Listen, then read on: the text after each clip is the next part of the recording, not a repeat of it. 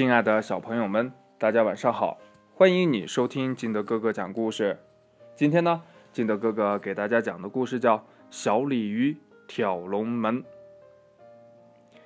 话说呀，这从前呢有一个小村庄，远处都是连着的青山，近处一座山的山脚下有一条小河，这河边种满了杨柳，几棵桃树正吐出鲜红的花朵。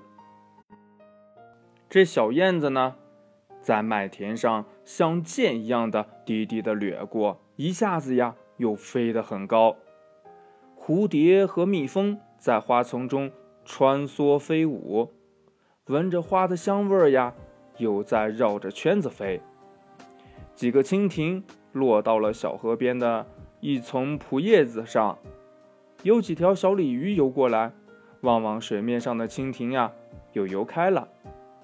有一条领头的小鲤鱼在河中间叫他们呢：“你们快来呀！我告诉你们一个好消息。”小鲤鱼们都围拢过来了，问呢：“什么好消息呀？”领头的这条金色小鲤鱼说：“呀，我刚才试了试，我能跳过那座小桥了。”小鲤鱼们齐声说：“呀，你吹牛吧！”领头的小鲤鱼说：“呀，我为什么要吹牛啊？你要不信呢，你们来看呢。好，我们去看他跳过去瞧。有一座小石桥，桥背呢是拱起来的，是一座古老的石桥。桥边的石缝里呢长满了野草，还有一棵小槐树。这领头的小鲤鱼呢？”摆好了跳跃的姿势，他说：“呀，你们瞧着啊，我跳了。”他的身子呀往上一纵，只听得啪的一声响，又听见咚的一声，这条领头的小鲤鱼真的从桥这边呀跳到了桥的那边去了。远远的听到了一条老鲤鱼在叫他们，这是小鲤鱼们的奶奶。孩子们。快快过来！这小鲤鱼们都游了过去。鲤鱼奶奶很严肃地说：“呀，谁要你们去跳桥的啊？这多危险呐！万一碰在了石桥上，碰伤了可怎么办呀？”小鲤鱼们都说：“呀，嗯，不会的。”碰上就来不及了，不听话。这样吧，还是听我给你们讲个故事吧。金色的小鲤鱼说：“呀，嗯，好的，好的，嗯，请奶奶讲故事给我们听吧。”小鲤鱼们呢，排成了半个圆圈，把鲤鱼奶奶呢围了起来。鲤鱼奶奶呀。就开始讲故事了。呃，听老一辈的鲤鱼说呀，世界上有一个龙门，这个龙门呢，在大海和大河交界的地方。那龙门呐。挺高挺高的，这要是鲤鱼从这边能跳过那个龙门，就能变成一条大龙，像云彩一样可以游到天上去。你们的爷爷，还有爷爷的爷爷。都去跳那个龙门，谁也没有跳过去。金色的小鲤鱼问呢：“奶奶，那我能跳过去吗？”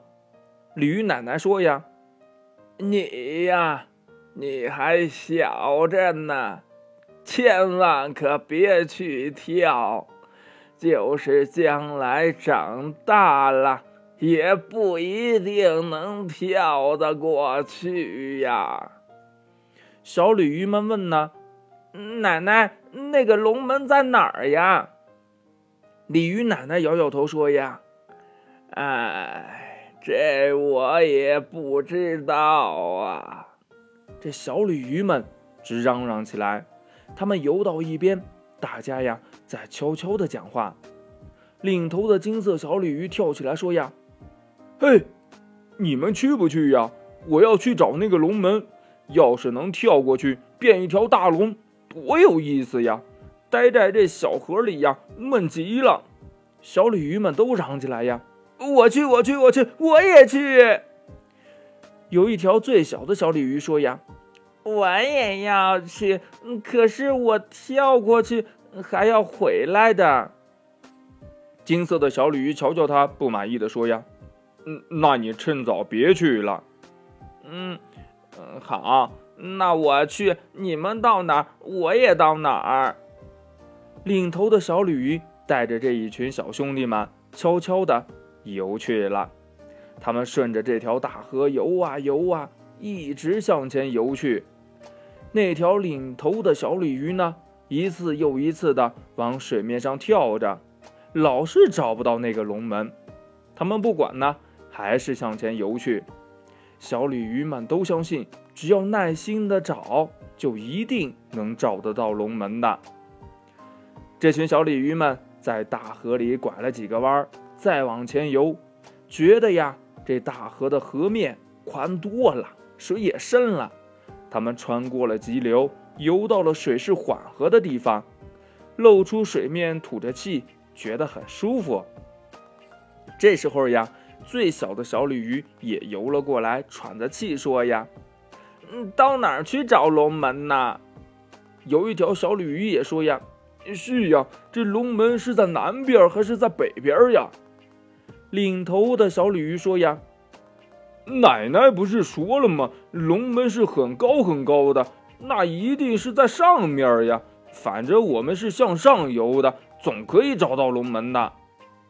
于是呀，这群小鲤鱼又很快的向前游去了。它们穿过水草，很小心的一直往前游。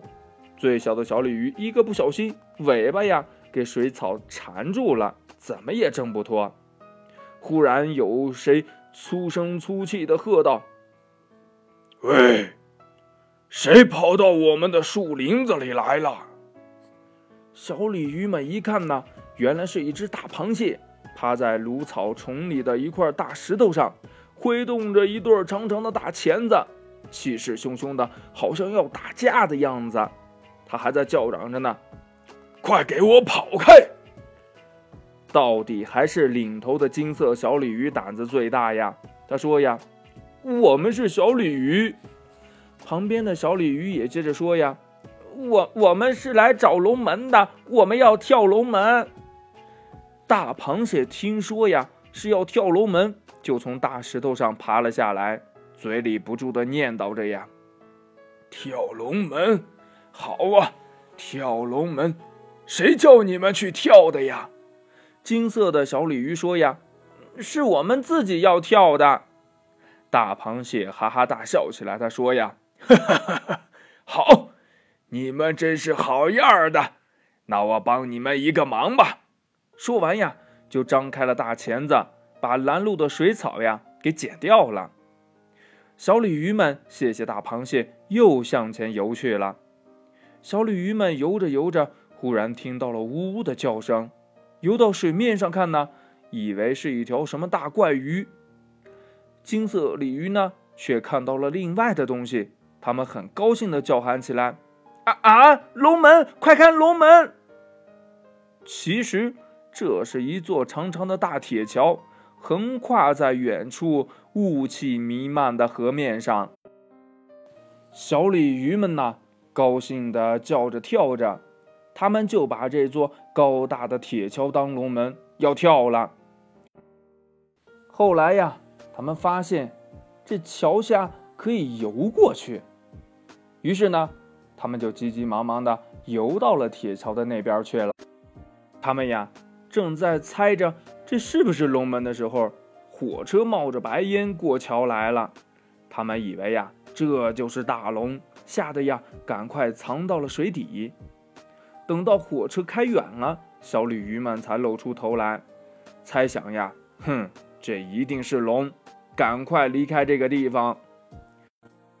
小鲤鱼们呐，使劲的游着，游到了一个急流的水草堆后面，碰到了一条大鱼，带着一群鱼娃娃往下游游去。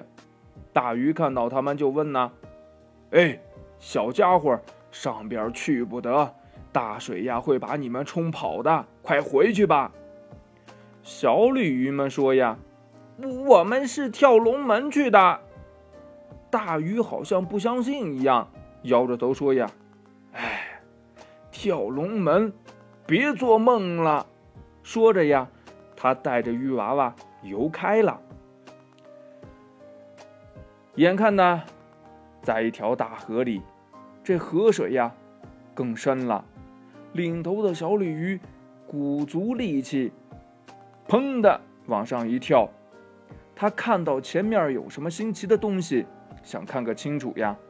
又蹦了一跳，他赶快回到了水里，对伙伴们说：“呀，我告诉你们呀，我看到龙门了！啊啊，高不高呀？在哪儿呢？”其余的小鲤鱼一面问，一面扑通扑通的跳起来看。他们在水里直嚷嚷着呀，每条小鲤鱼都说自己真的看到龙门了。那龙门呐，像一座桥，可是。没有一个桥洞，高高的、斜样的，全是大石块堆砌起来的，又像一个山坡。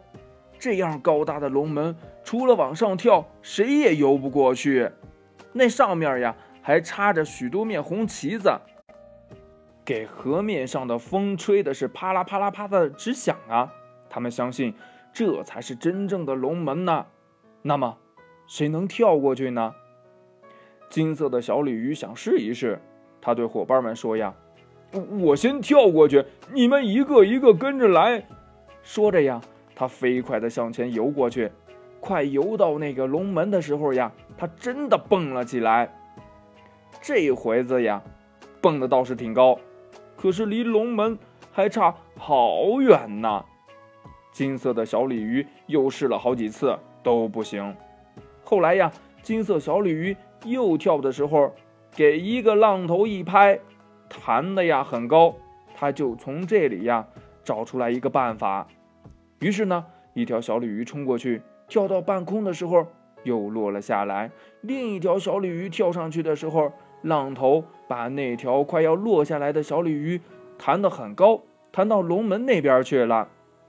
就这样，一条顶着一条的跳，最后呢。金色小鲤鱼自己也给浪头弹过去了。在龙门的那一边呢，水面平静，小鲤鱼们都漂浮在水面上来，看到两岸整整齐齐的，像用刀削过一样的平滑。岸上还种着柳树和桃树，一棵隔一棵，粉红的桃花和碧绿的柳树叶子夹在一起，多鲜艳呐！小鲤鱼们浮到水面上吐着水泡，它们呀真喜欢这个地方。岸上还能看到漂亮的房屋和迎风飘动的红旗。小鲤鱼们都认为这地方比奶奶故事里的还要美呢。这忽然呀，水面上亮了起来，远处一片灯火通明，像白天一样呢。小鲤鱼们看得很奇怪呀。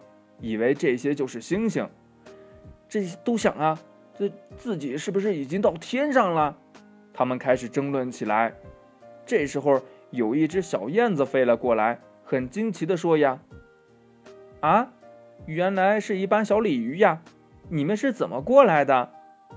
小鲤鱼们七嘴八舌地说：“呀，我们是跳过来的。”有的说：“呀，呃，不对不对，我们是飞过来的。”他们又问燕子呀：“那闪亮闪亮的，是不是星星呀？”